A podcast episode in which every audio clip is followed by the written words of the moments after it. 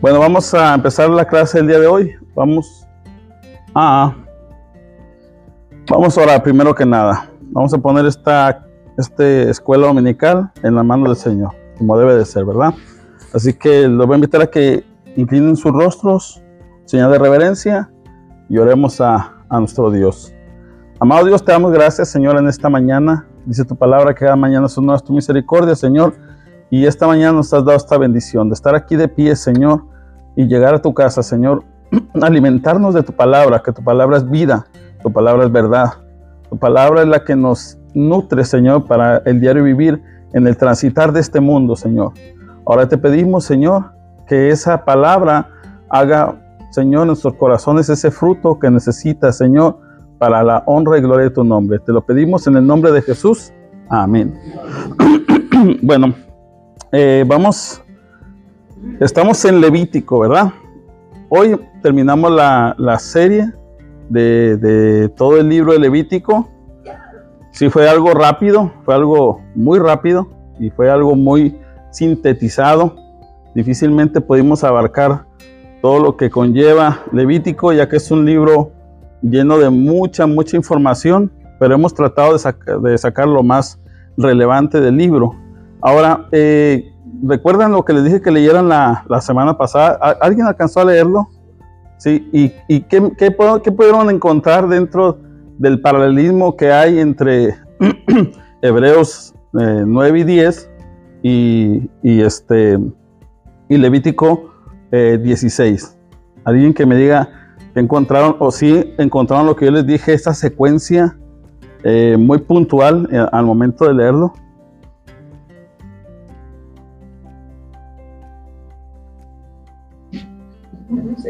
¿Sí? ¿No, ¿No encontraron alguna relevancia de eso?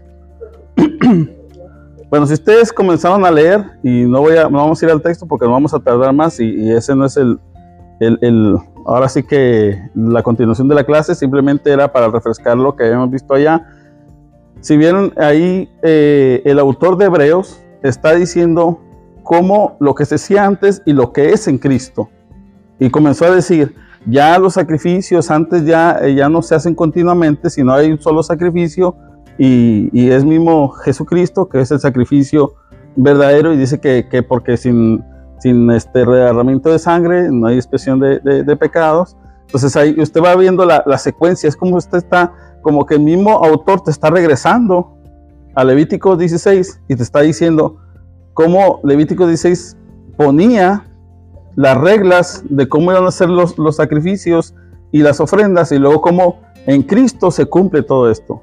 Por eso uno entiende, cuando uno comienza a leer eh, Levítico con la comprensión de Hebreos, uno lo entiende más. Entonces esa es la, esa es la idea. Como quiera, bueno, en algún momento vamos a tener la oportunidad de volverlo a tocar.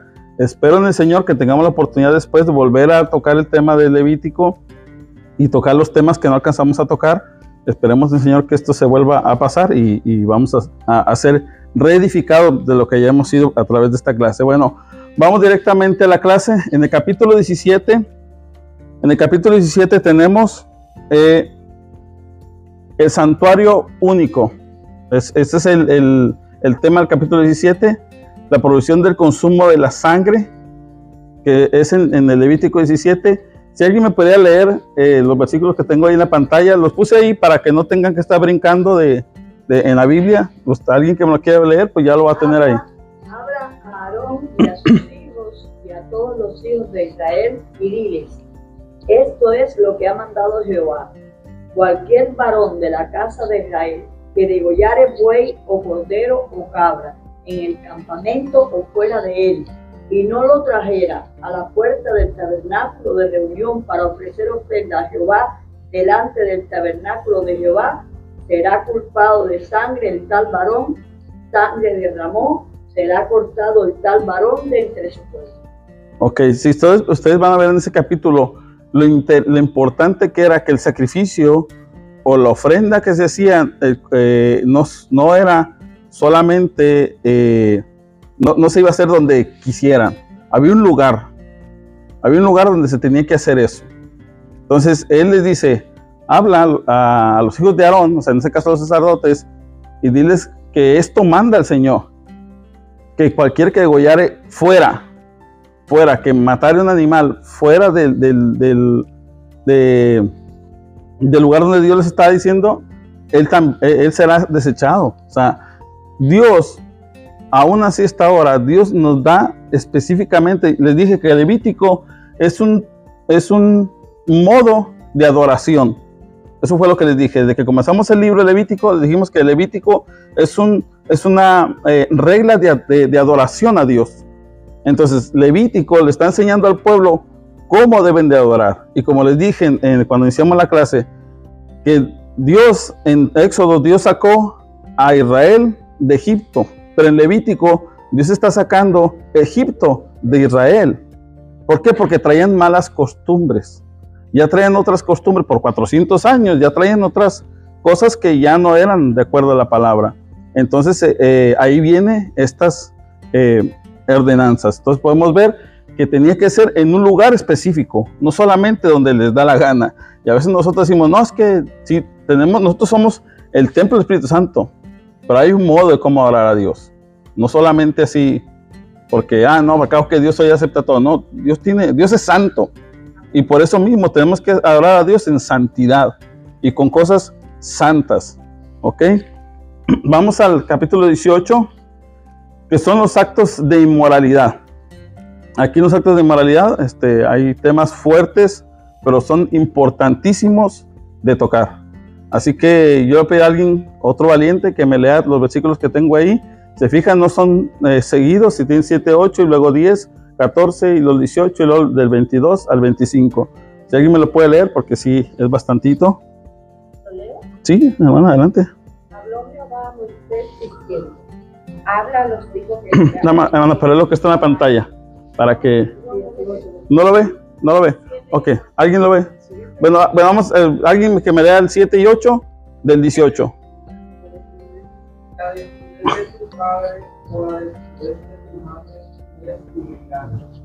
Tu madre es, no descubrirás La desnudez de la mujer de tu padre, no descubrirás esta desnudez de tu padre.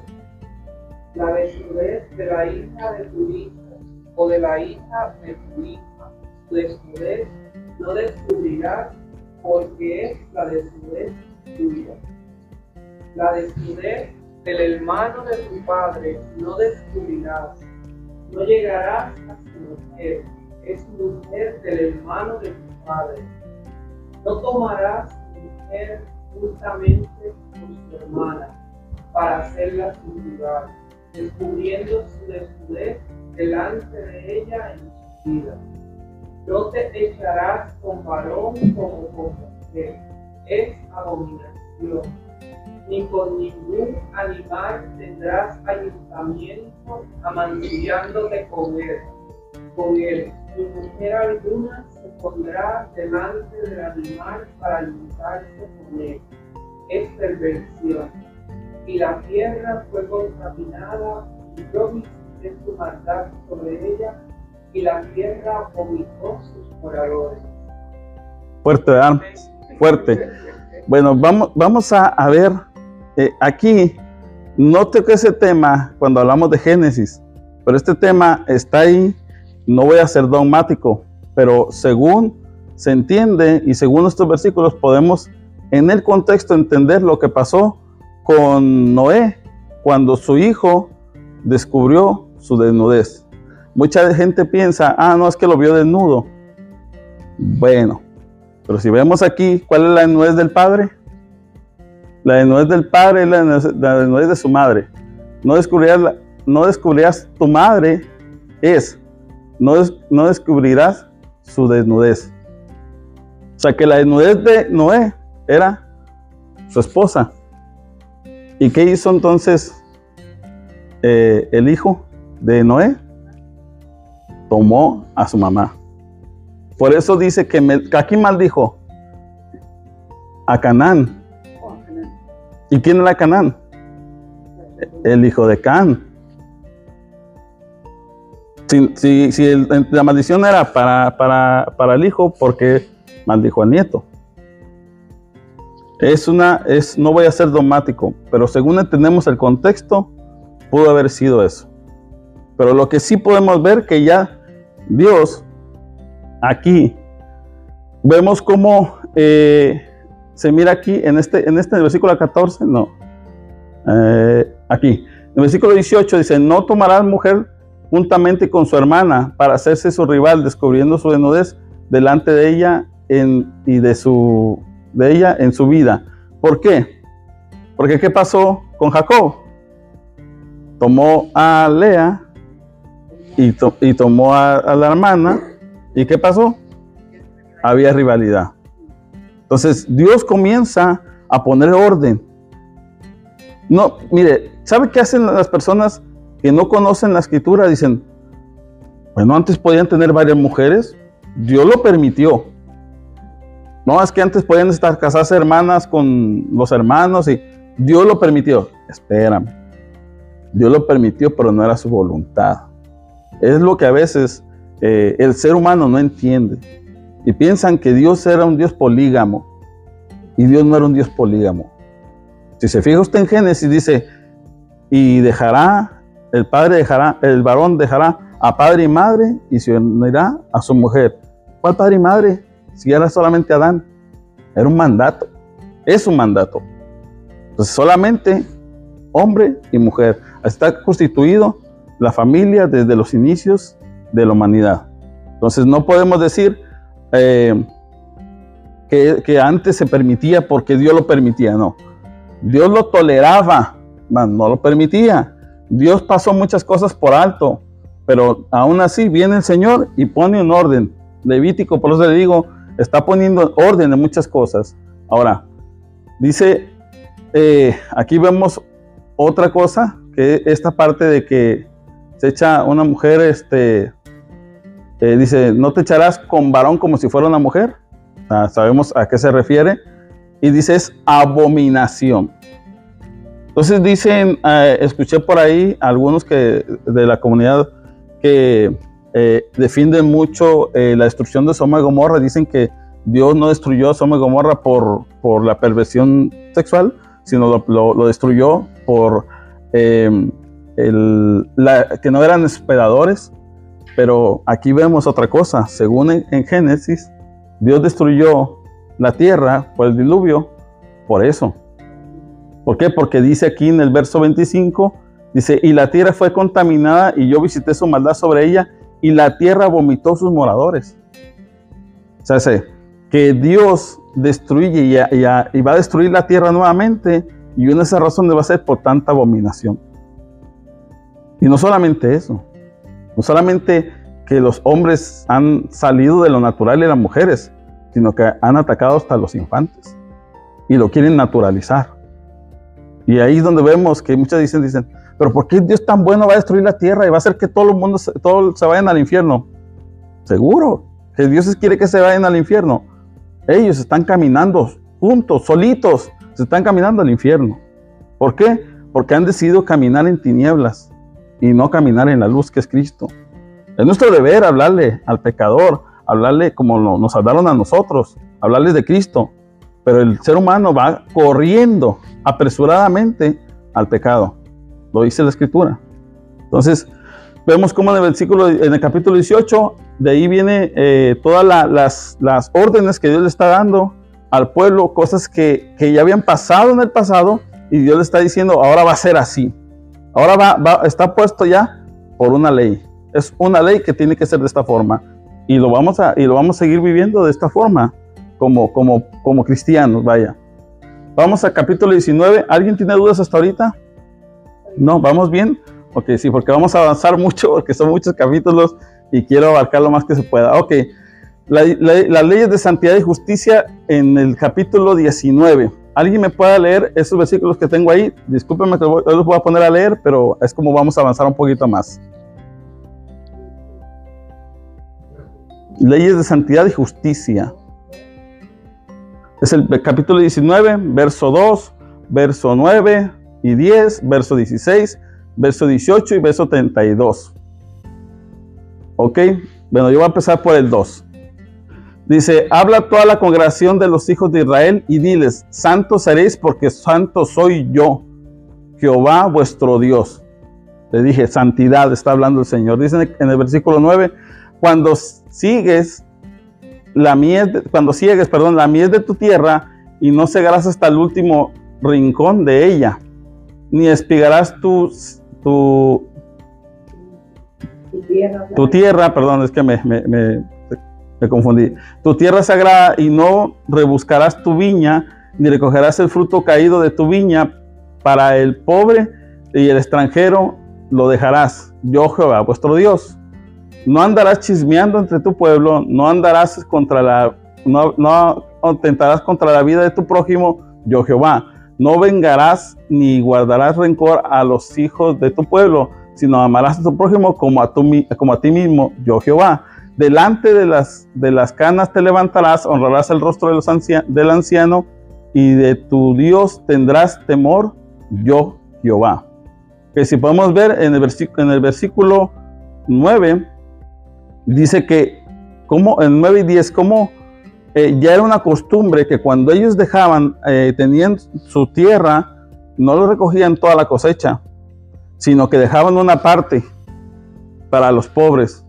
¿Recuerdan? ¿Alguien ha leído el libro de Ruth? ¿Qué fue, qué fue Ruth y, su, suegra? Fueron hasta, hasta la tierra, hasta donde los terrenos que eran de vos, y estaban recogiendo las espigas del campo. Yo no puede ver que esa era una costumbre judía. de verdad que yo estaba leyendo Levítico, hermanos, y, y la, Dios las leyes que le puso eran, eran hermosas. Eran hermosas porque también era mucha, había mucha compasión, cosa que no la vemos ahora. Cosas que no vemos ahora. Ahora nada es gratis. Nada. Porque las que agarran ayudas del gobierno tampoco la agarran gratis alguien tiene que pagarlo. Entonces vemos cómo eh, era, era tan, tan importante para ellos dejar para el necesitado, porque es tan importante nosotros como iglesia tengamos un lugar, una, un apartado y que la iglesia tenga un budget, un, fondo para esos tipos de, necesidades que hay, porque es, eso es estatuto de Dios.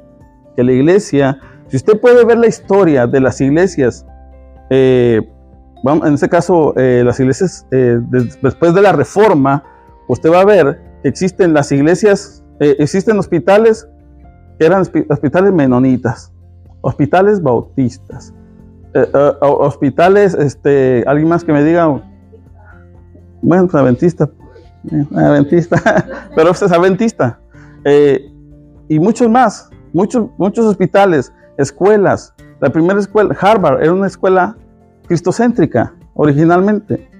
Entonces vemos cómo eh, la iglesia se había ocupado de algo que no se ocupaba el gobierno. Y ahora no. Ahora muchas iglesias buscan ayudas del gobierno para ayudar a la gente. Cuando no debe ser así. La iglesia debe ser marcar la diferencia que siempre va a estar para bendecir. Entonces, la iglesia debe tener un fondo para ayudar al necesitado hay un, fondo para ayudar a las viudas y a los que huérfanos, desamparados. Para eso ocuparon aquel tiempo, en los apóstoles pidieron ocupar diáconos, que originalmente eso es servidores. ¿Para qué? Para atender las mesas de las viudas y de los huérfanos, algo que hacía Priscila y Aquila. Entonces podemos ver cómo eso no puede salirse de la iglesia, tiene que seguir. Hay muchas iglesias que no tienen ese ministerio y desafortunadamente pues son iglesias que pues les gusta llenarse, pero no quieren dar. Y eso pues no es de Dios. ¿Ok? Vemos eh, otra parte que esto creo que ha sido un problema muy fuerte para, para muchas iglesias todavía. No andarás chismeando entre tu pueblo, ni atentarás contra la vida de tu prójimo, yo Jehová.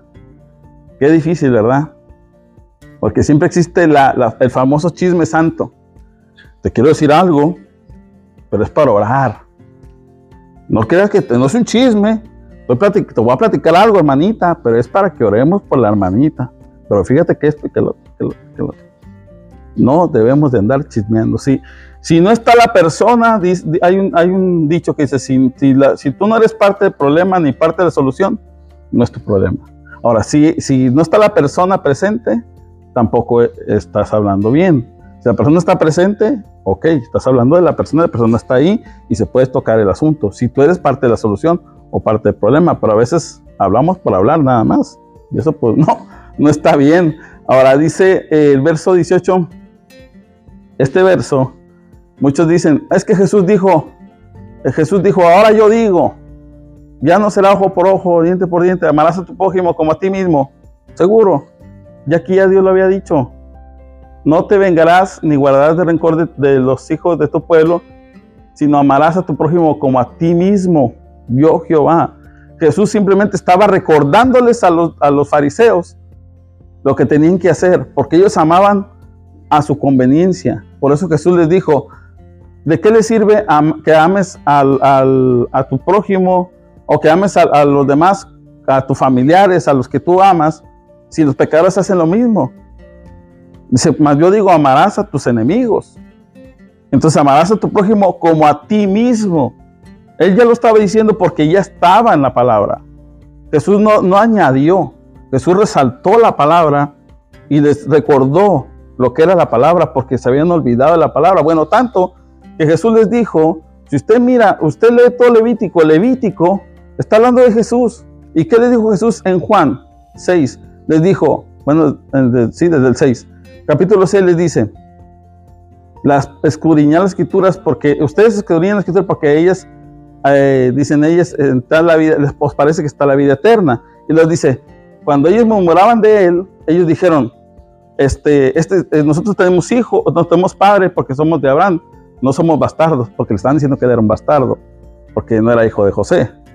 Pero él les dice, dice, las escrituras hablan, Moisés y las, los profetas hablan de mí, les dice Jesús. Porque dice, nadie puede venir a mí si el Padre no lo trajere. Pues él está hablando de las escrituras. Las escrituras los llevaba al Padre. El Padre era las escrituras que los llevaba al Hijo. ¿Por qué? Porque la palabra hablaba de él. ¿Y qué hablaba de él? Levítico, tú lees Levítico, vas a ver a Jesús prefigurado ahí. Vas a ver los profetas prefigurado ahí. Vas a ver los salmos prefigurado ahí.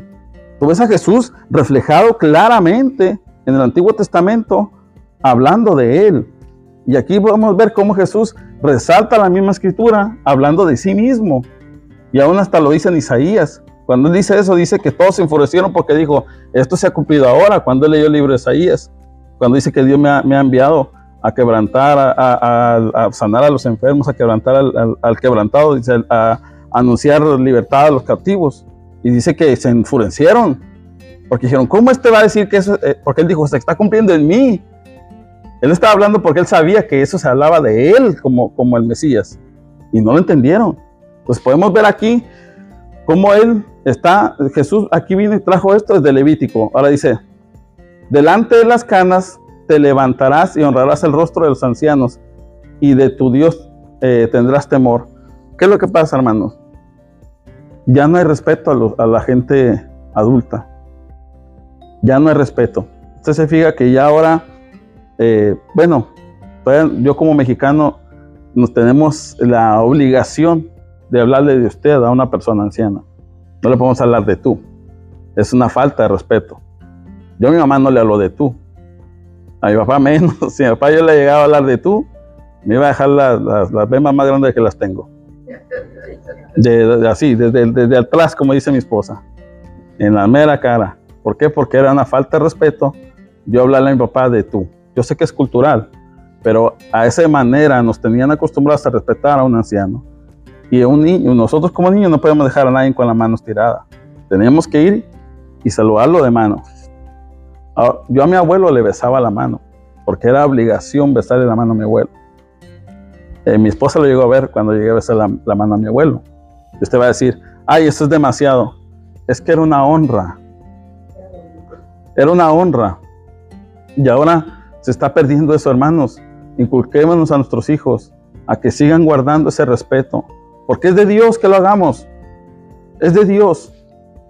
Porque independientemente, de como sea el anciano, algo de experiencia tiene que tener. Mucha o poca, pero tiene que tener. El anciano tiene experiencia. Y si la Biblia lo dice, es verdad. Así que arrepentemos a nuestros ancianos y honrémoslos. Ok, vamos a capítulo 19. Voy a irme rápido, ¿no? A veces me emociono y comienzo a hablar. Ok, capítulo 20, penas por actos de inmoralidad. Aquí vienen los- las penas. Eh, capítulo 20, verso, verso 3, 4 y el 27. Que alguien me lo pueda leer, por favor. Y yo pondré mi rostro contra el tal varón y lo cortaré de entre su pueblo, por cuanto dio de sus hijos a Moloch, contaminando mi santuario y profanando mi santo nombre. Si el pueblo de la tierra cerrare sus ojos respecto de aquel varón que hubiere dado de los hijos de Moloch para no matarle, y él y el hombre o la mujer que evocare espíritus de muertos o se entregare a la adivinación ha de morir. Serán apedreados, su sangre será sobre ellos. Se fijan aquí, esta- estas penas eh, por actos de inmoralidad, aquí lo que me, me da mucha atención de esto, yo, sé que hay muchas cosas en ese capítulo, estoy tocando los versículos más relevantes. Yo sé que ustedes leyeron los que, todo completo, pero estoy tocando los más relevantes, aunque todos son buenos, no los puedo tocar todos, pero traté de buscar los, los más relevantes. En este aquí vamos a ver en este versículo 3 y 4, dice, yo pondré mi rostro contra, el, contra tal varón y le cortaré entre su pueblo por cuanto dio a sus hijos a Moloch. O sea, en primer lugar, ellos sacrificaban a los hijos a otros dioses. Dios nunca, nunca ha aceptado un sacrificio humano, solamente el de Cristo. Pero nunca Dios ordenó sacrificar, o sea, que lo aceptó. Aun cuando probó a Abraham, no estaba tratando de que Abraham hiciera el sacrificio de su hijo. Estaba buscando la obediencia de Abraham. ¿Ok? Dios nunca... Tenemos otra parte que ¿alguien ha oído la historia de Jefté? De Jefté. La historia de Jefté fue un caudillo, eh, está en el libro de los jueces. Cuando Jefté era un hijo de una, de una mujer prostituta y los hijos no lo quisieron, los hijos del hombre, los hijos, los hijos legales, vamos a decirlo así, y lo echaron a Jefté de la familia. Y Jefté se fue a vivir a otra parte. Después tuvieron guerra y mandaron traer a Jefté porque Jefté era bueno, bueno para la guerra. Y lo pusieron de caudillo. Y Jefté ganó muchas, muchas peleas. Pero entonces Jefté, la última batalla que tuvo, le prometió a Dios darle a alguien que el primero que le recibiera se lo iba a entregar. Cuando viniera de ganar la guerra, si él ganaba la guerra, el, la primera, el primero que saliera a recibirlo se lo iba a entregar a Dios. Y la primera que salió fue su hija. Entonces muchos pensaron, muchos creen que le dio la hija y que la hija fue sacrificada a Dios. No, la entregó en una entrega a Dios, a hacer un servicio donde ella nunca más se casó. Por eso dice ahí más adelante, lea esa historia, está bien bonita, búsquela. Este, más adelante dice que las mujeres, cada, las, las vírgenes, cada cierto año endechaban, o sea, lloraban y recordaban eh, ese momento porque ella no se podido casar. Y era una forma de recordar que ella no podía casarse porque su padre le había entregado al servicio del Señor. Pero no era un, muchos creen que eso era un sacrificio humano, no, no fue un sacrificio humano, es que le entregó al servicio de Dios. Entonces, nomás para que no vamos a confundir eso. Pero estos en el paganismo sí lo hacían. Entonces, este, pero me llamó la atención este, el versículo 4, porque dice, si el pueblo de la tierra cerrare sus, ojos respecto eh, de aquel varón que hubiere dado sus hijos a Moloch para, para no matarle, aquí dice que también a esto se le va a castigo. O sea, se, hay un dicho en México que le decimos, no sé si le digan en sus países, pero dice, tanto peca el que mata a la vaca que el que le agarra la pata, ¿verdad? Entonces, ese dicho es así. Si usted ve que su hermano está pecando y usted dice, cierre el ojo y mira para allá, déjeme decirle que usted también está pecando, porque usted no está haciendo estorbo a ese pecado. Y, y había gente que decía, bueno, aunque no sean mis hijos, si él lo quiere sacrificar, que lo sacrifique. No. No, usted va a decir, no, eso no está bien. Y así que también el que, que se hiciera, el que ignorara ese pecado, también iba, iba a ser, iba a ser juzgado delante de Dios. Entonces nosotros tenemos que ser bien cuidadosos cuando alguien está fallando, usted vaya con su hermano y diga, hermano, eso que está haciendo no está bien. No, es que yo eh, quería agarrar ayuda, pero no, pero si les digo que gano tanto, no me dan la ayuda, pues entonces confíe en Dios, pero no mienta. No, es que si yo le quito los taxes aquí, le hago acá y hago un ajuste así, y no, no, no, no, no. Haga las cosas en ley. No es que me dijeron que si consigo un, amigo que me dice que me arregle estos papeles, que nomás le haga así. No, haga las cosas como es. Usted dice, no, allá él. No, allá él no, porque usted sabe que está mal, más sin embargo usted no está estorbando. Entonces creo que esto es bien importante para nosotros para que no caigamos en esos, en esos errores. Porque eso también es pecado. Que alguien falle y que nosotros encubramos o que nos hagamos de la vista gorda, como luego decimos. ¿Ok? Eh, y aquí vemos otra cosa. ¿Quién, quién se acuerdan alguien que hizo algo así en la Biblia? El hombre o la mujer que invocar espíritus de muertos. ¿Se acuerdan de alguien que hizo algo así?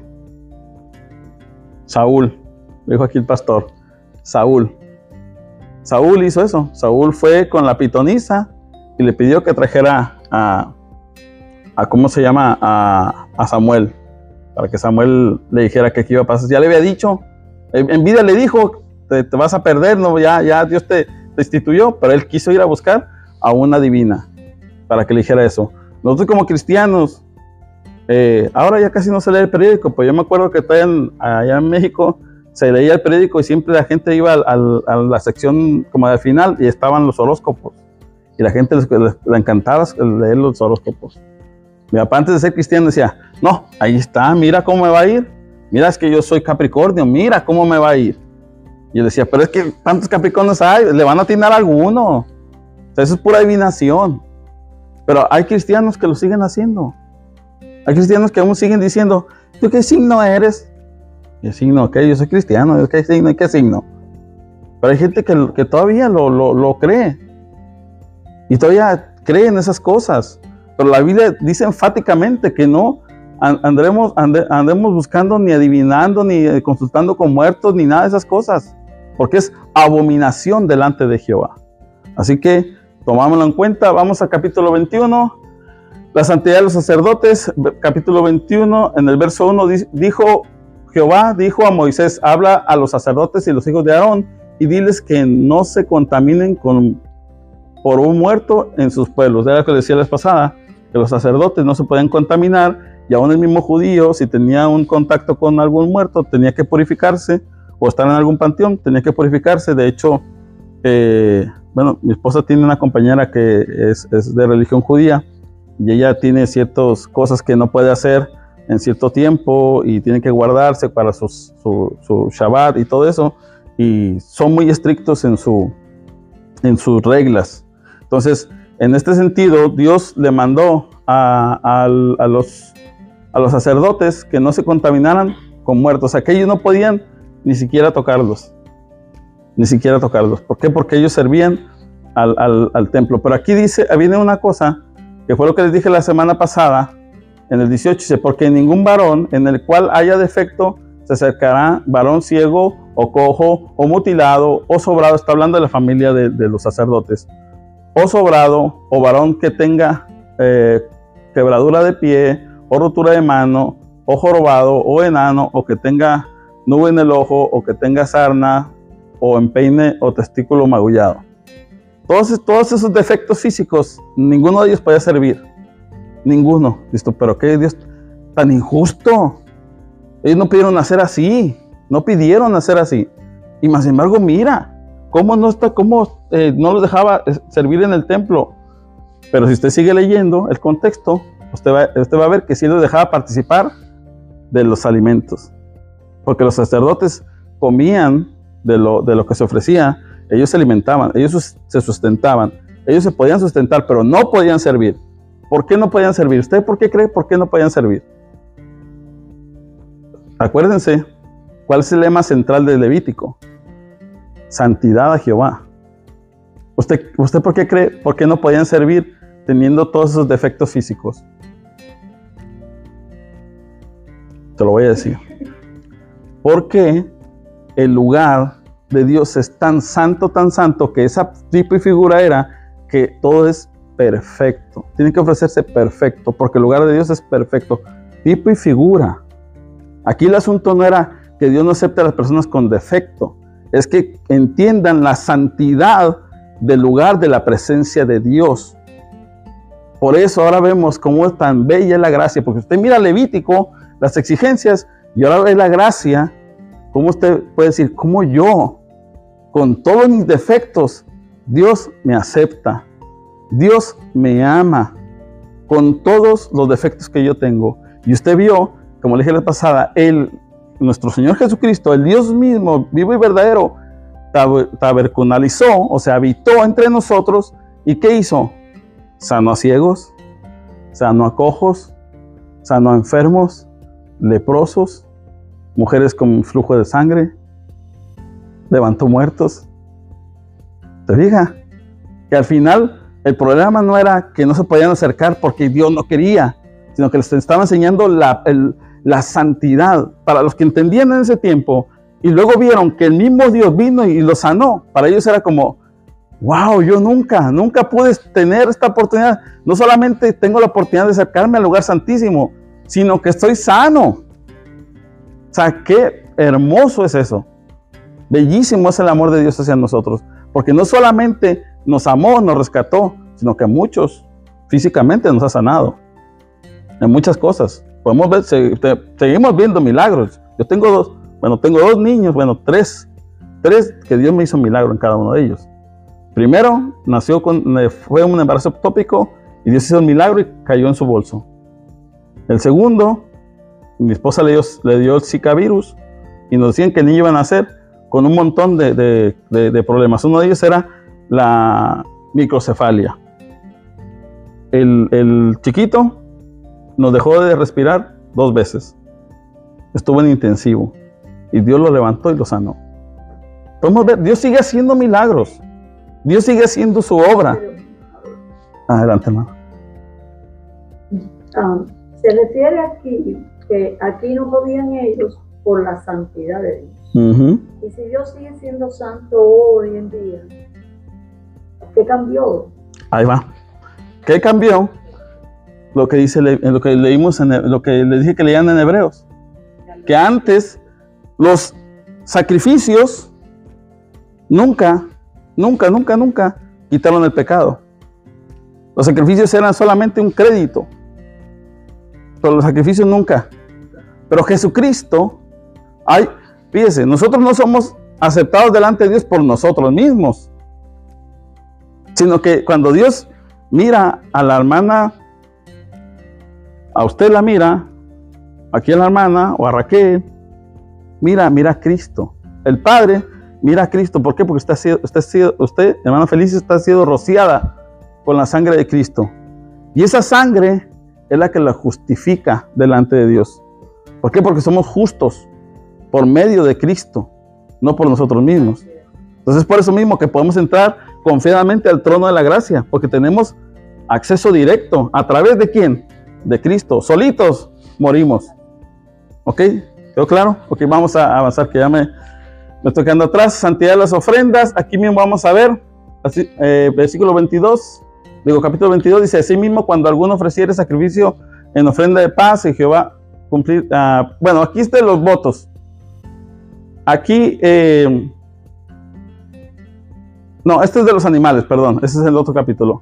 Este es lo mismo, los animales también. Esto nomás lo voy a retocar porque esto es lo mismo de los animales. Es como, aquí vamos a ver el tipo de figura de Jesús. ¿Por qué? Porque dice que el animal debe, que si era una ofrenda voluntaria, eh, aún así tenía que, no podía ser un animal que tuviera ni mutilado, ni verrugoso, ni sarnoso, ni roñoso, eh, que va a poner sobre el altar. O sea, nada de esto, todo lo que uno trajera delante de Dios tenía que ser bueno. Una vez estábamos haciendo unos jóvenes eh, una campaña para llevar este, ropa a los niños a un pueblito. Y este, entonces había una muchacha que era muy sincera. Y entonces muchos muchachos dijeron, no, yo tengo ropa que voy a llevar para los niños. Y se paró la muchacha y dijo, bueno, aquí nomás les digo que no quiero que vayan a traer esos pantalones todos rotos, todos viejos, ni su ropa toda despintada. Si van a traer ropa, regalen algo que sea bueno. No vengan a traer toda su ropa vieja. y yo, y, y, no, pues ni modo, ella lo dijo.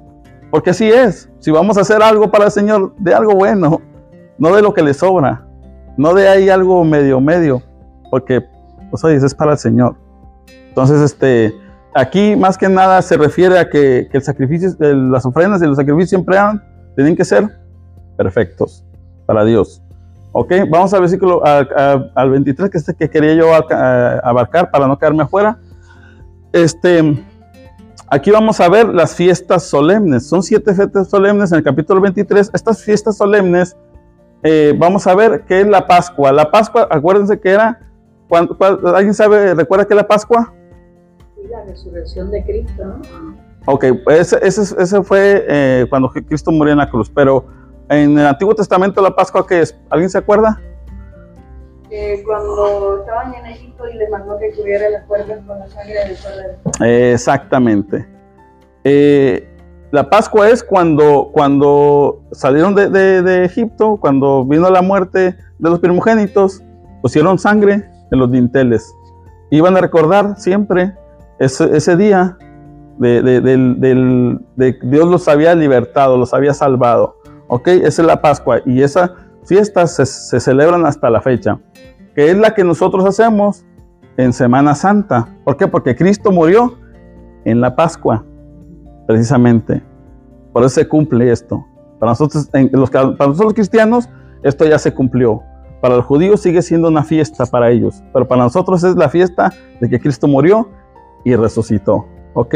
Es un tipo y figura. La otra es los panes sin levadura. Esto era que ellos comían panes, eh, era un tiempo donde ellos comían panes sin levadura, iban a ser de cierta forma hechos.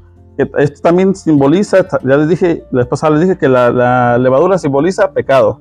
Entonces era ellos que ese tiempo ellos consagraban para el Señor y comían panes que no eran, eran este, eh, leudados, vaya. Y esto tiene un tipo y figura también de, nosotros, ¿verdad? Estando en el Señor, viviendo una vida en santidad para Él. Eh, esta otra, eh, las primicias, estos eran cuando se hacían los, festejos de darle las primicias de los frutos, de los animales y todo eso delante de Dios por las cosechas. Sí, eso, es lo que ha- hacen, hacían el, el pueblo de Dios. El, el otro es el, el Pentecostés. Estas son las fiestas de otoño. Estas todavía aún los hacen, pero nosotros, esto también igual era cuando ellos recibían este, las cosechas también. Pero aquí nosotros vemos que nosotros recibimos. ¿Cuándo fue cuando recibimos el Espíritu Santo como iglesia? La promesa en el Pentecostés. Entonces, esto se cumple también igual. Jesús en nuestras primicias. ¿Qué dice la palabra? Jesús en nuestras primicias de, de los muertos. Jesucristo es el primero que resucitó entre los muertos. Él es nuestras primicias. Jesucristo. Bueno, aquí vemos tipo y figura.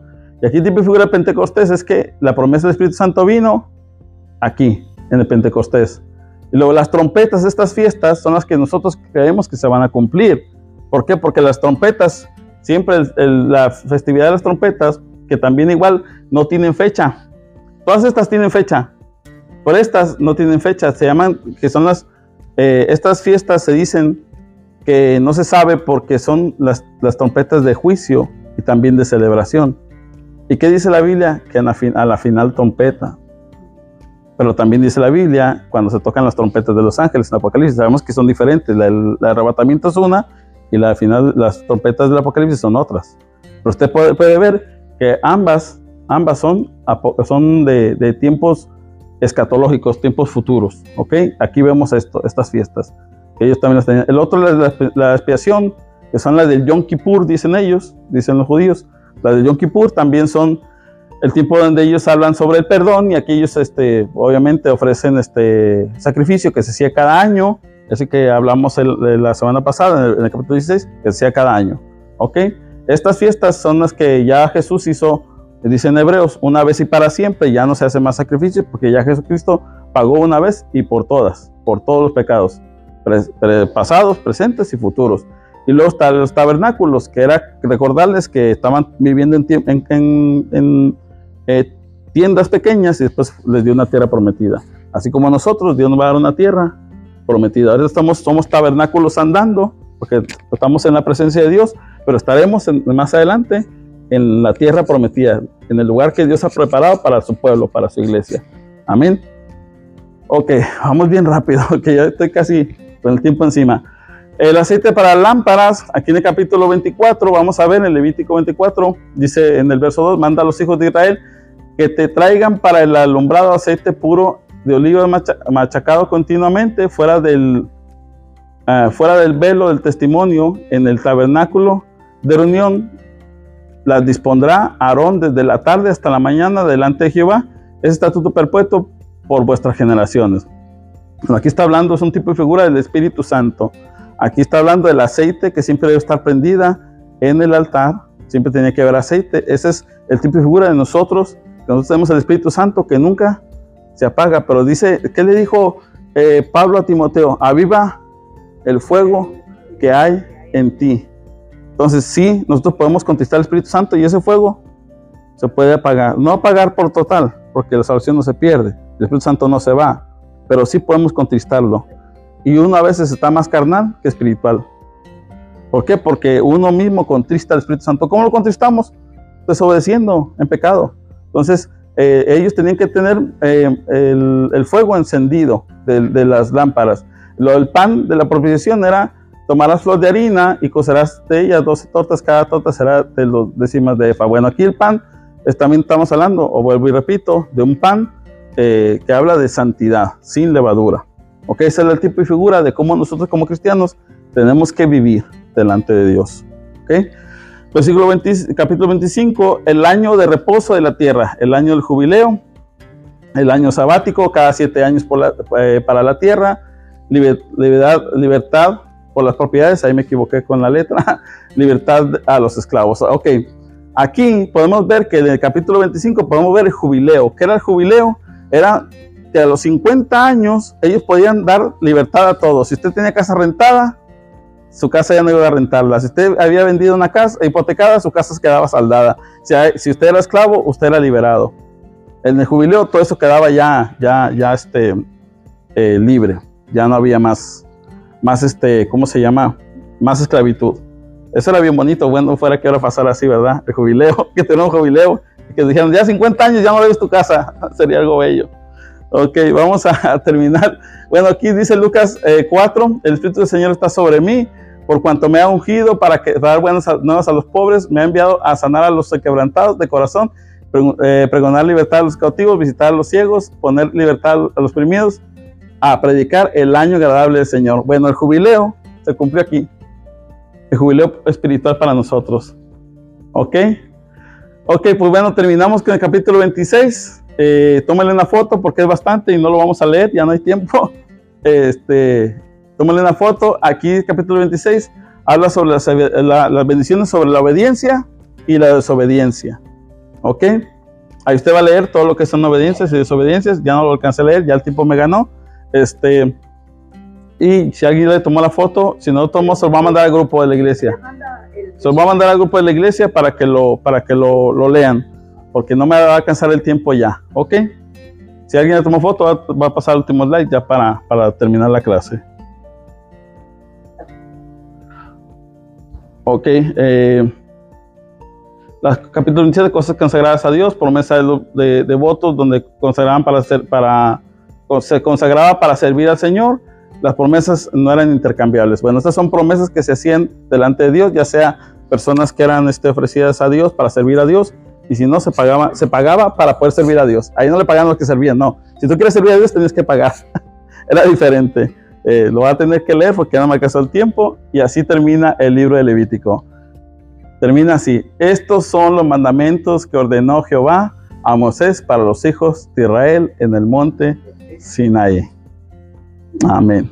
Otra pregunta. Adelante, hermano. Este, he hablado de que en ese tiempo la gente comía pan sin levadura. Este, eh, porque eh, eh, para Dios era pecado. No, no, era un tipo y figura, porque podían comer todo tiempo, pero había un tiempo específico que no podían comer pan con levadura. Había un tiempo. No era siempre, no era una dieta. Eran para recordar ciertos tiempos y era para ciertos días específicos o para ciertos actos de sacrificios, ofrendas. No era todo el tiempo. No, no. Eh, por eso le digo que era un tipo de figura. No, comer pan con levadura no son los pecados. ok, bueno. Pues terminamos la clase, hermanos. Eh, discúlpenme que me pasé un poquito. pero la verdad era muy difícil poder abarcar 45 minutos toda la clase. Así que vamos a orar. Eh, las dudas, pues me las tendrá que decir cuando se termine el culto, se las contesto, pero ya ahorita no vamos a poder este, llevarlas a cabo. Así que vamos a orar y, y, y, terminar la clase.